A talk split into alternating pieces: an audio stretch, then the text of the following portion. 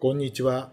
フリー編集者の小暮正弘です。スタイリストの伊藤誠一です。このポッドキャストでは、ペンオンラインで連載中の大人の名品図鑑で紹介しきれなかったエピソードやアイテムについてお話をしたいと思います。ジョニー・デップが愛用した名品を全6回にわたって紹介していきます。6回目が、まあ、彼が愛用している帽子ということで、はい、今回ラストですね。えラストですねねはいはいうんはい、でまあ普段で普段から愛用してる帽子ということであのステッドソンのアメリカの、これは外せないで すよ。もうラストにふさわしい。んまあジョニーっていうのはもうあの中折れハットのうんうん少しブリムって言ってね、うんあのはいはいつばがつばがぐねるーっと普通よりもはいもう二回り以上はい広いはいはい、あのつばのものフェで、ドーラってやつですよねそうです。そうですよね、うんでまあジョニーがかぶってるのがウィーペットっていうモデルウィペットっていうモデルです。はいスステッドソはいン。ではい僕ねもう結構聞かれるんですよ。うん、いろんな人に。ああのジョニーうんのハットうんってどこのみたいなうん。うんうんうん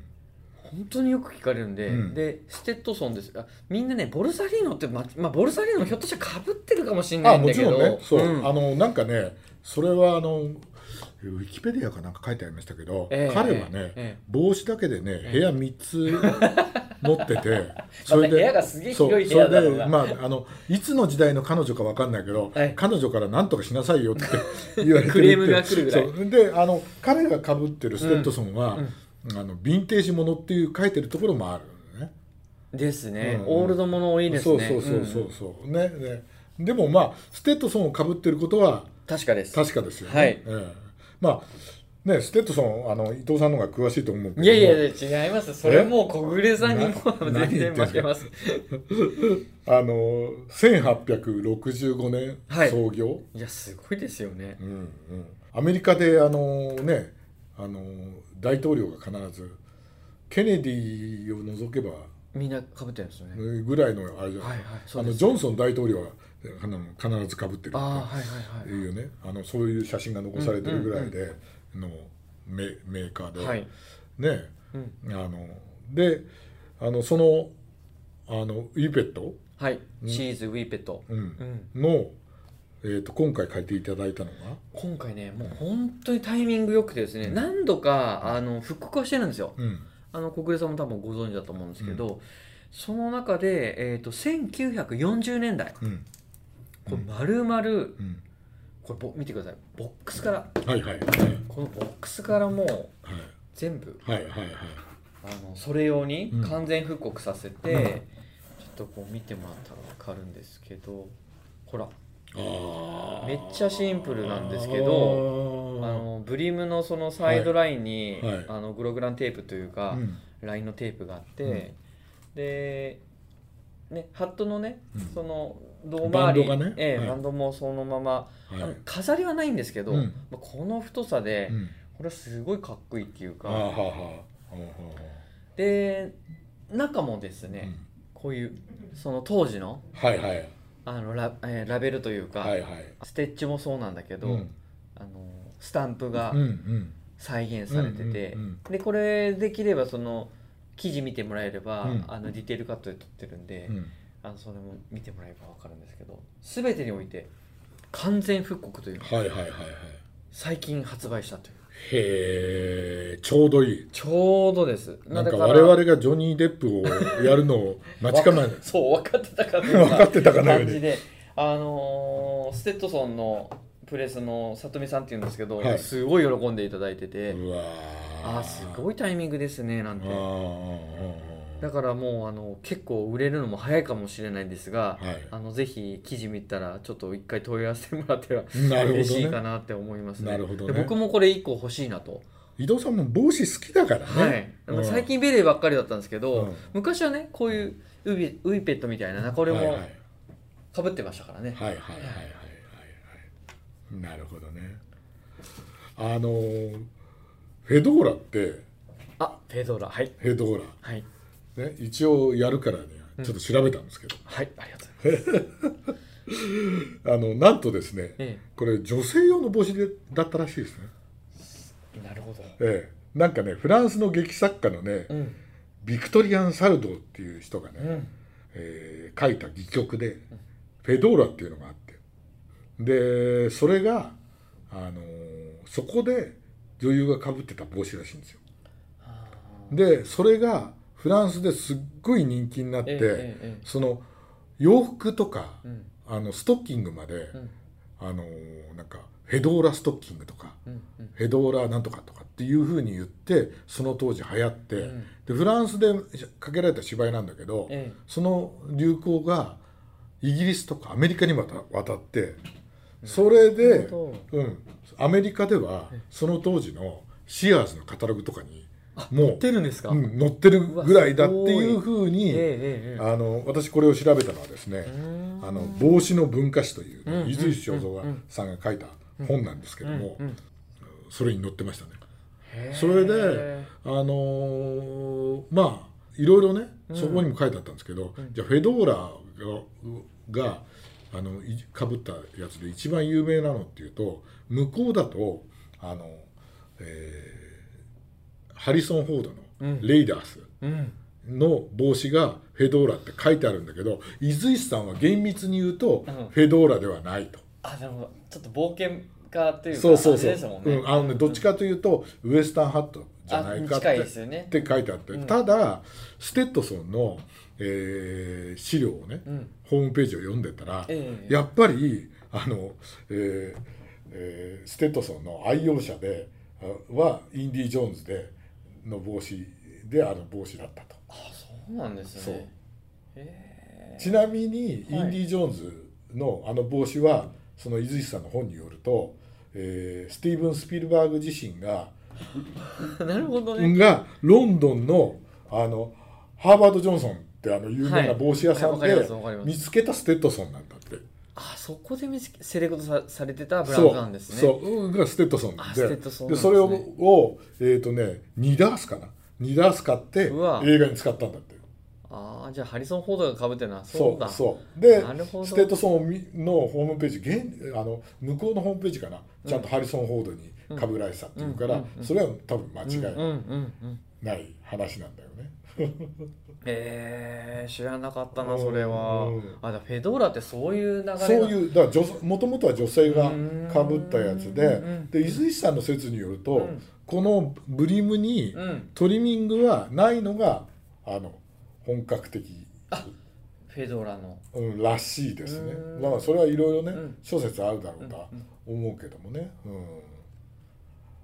ただ彼彼はね結構そのツバの、まあ、ブリムの周りにトリミングがあるものをものを選んでるよね選んでますよね選んでるよねうんで多分お同じモデルだと思うんだけどあの水俣の向こうでやったあそうだ発表会にそれもそう僕も思ったそうねあれもかぶってたよね、はいあれもトリミングついてるから、多分同じなのかなそうだからよく見たらあそうだと思ってうんうんうん、ちなみにね、ええステッドソンっていうね、私ねあのー その話うわ嬉しいええ聞きたい日本でね、うんステッドソンのええ帽子の素材が作られてておお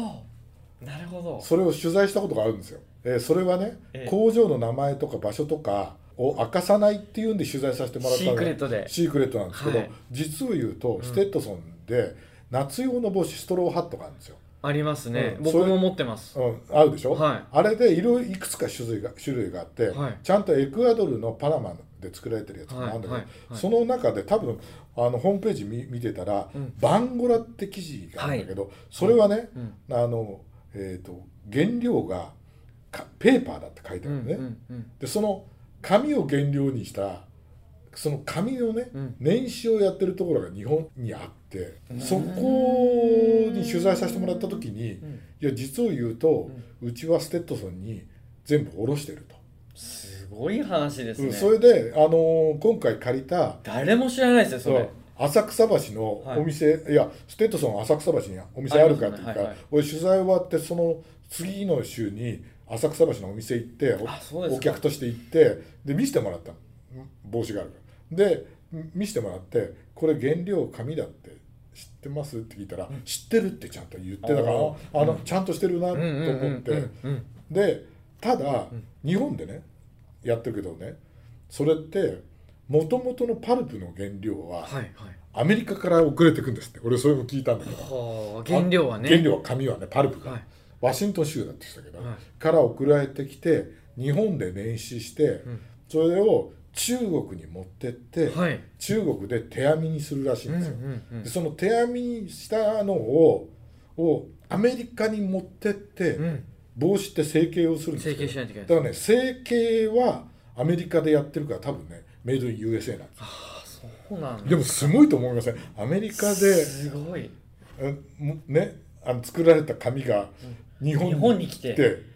ね、それであー年始されてその年始の機械っていうのもすごいね木製の機械なんですよもうとんでもなく素晴らしい機械でこんなのよくあの、えっと地元の、うんえっと人が作ったって言ってたけど、うんうんうんそこで年始して年始すると糸みたいになるわけうですよ、んでそれを中国に送って編むんで、うん手編みだそうですうんうんそれをアメリカに持ってって成形するっていやーアメリカ人考えることがすごいなってス思ケーうルでかいっすねと思ったけど、んででアメリカの人って日本でここで年始されてって知ってると思いますって言ったら、知らないと思う とか、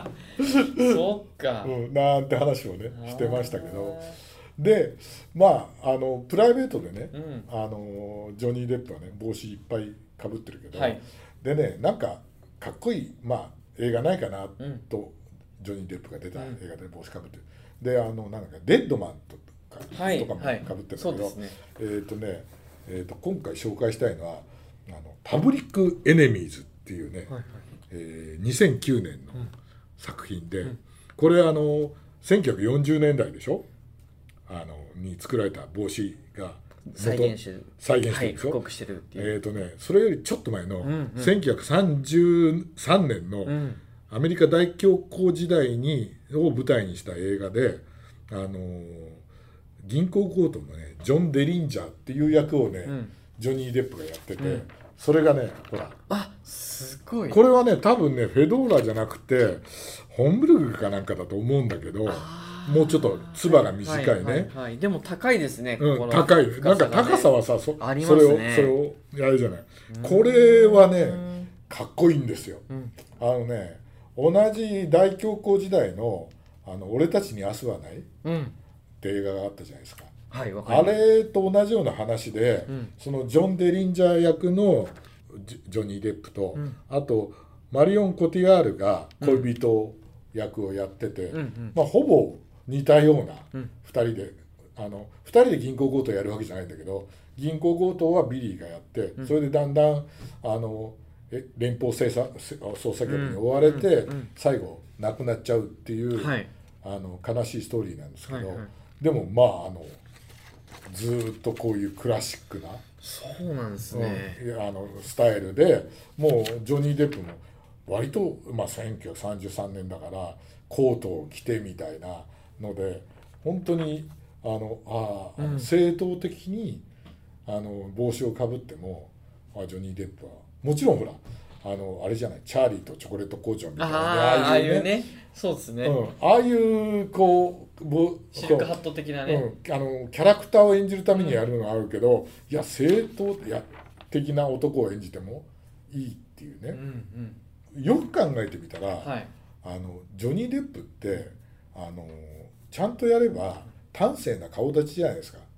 で、もうむしろす怖いぐらいのねそうそうだからね電球読んでるとねあのジェームス・ディーンの再来じゃないかってああなるほ途中言われるんですよ。どはいはい顔のベースラインとかすごくそうそうそうそう合うかもしれないですねそうでしょうん、で面影があるから、うん俺もねあの調べるまで全然知らなくて、ね、あの打ち合わせで伊藤さんに言ったと思うんだけどあの彼、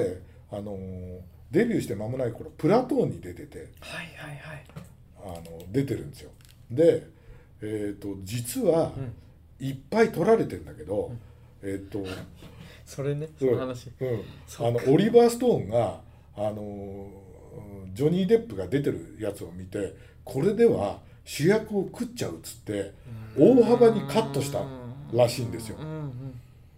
ね、そのぐらいやっぱりでねあの電気を読んでると、んあのプラトーンを取る前に、えっとね、どっかねどこだっけな東南アジアに連れてかれて、うんうんうんうんもう過酷な軍事訓練をさせるんですって、それでもう心理的に追い詰められた状態でオリバー・ストーンはすごいあのプラトーンの撮影に挑ましてるんですってだから自分としてはあのもうもう辛いわけですよもうあの役者のキャリアもな役作りとかじゃなくてもうさせられてそうもう強いもうられてサバイバルしてるわけですよすごいなそれで言ってるからでもそれでもさ、うんオリバー・ストーンから見て、んこいつはやばいぐらい男前だと思ったわけじゃないこう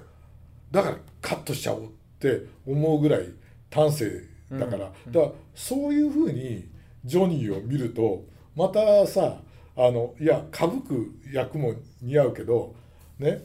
であと水俣みたいに自分を消しちゃうようなあの役もできるし、あとはそのこのパブリックエネミーみたいに、うん本当のクールな男前みたはいいはいなはいやつもできるっていうね、だだからやっぱりオリバー・ストーンだってこのちなみにパブリックエネミーズはあのマイケル・マンがやってるんだけどね監督ね、はいはいはいはいでもほら監督に愛されるえ俳優じゃないですか、彼はねだからそういう魅力も多分人をこう何あの人をたらしにあっちゃうみたいな、うん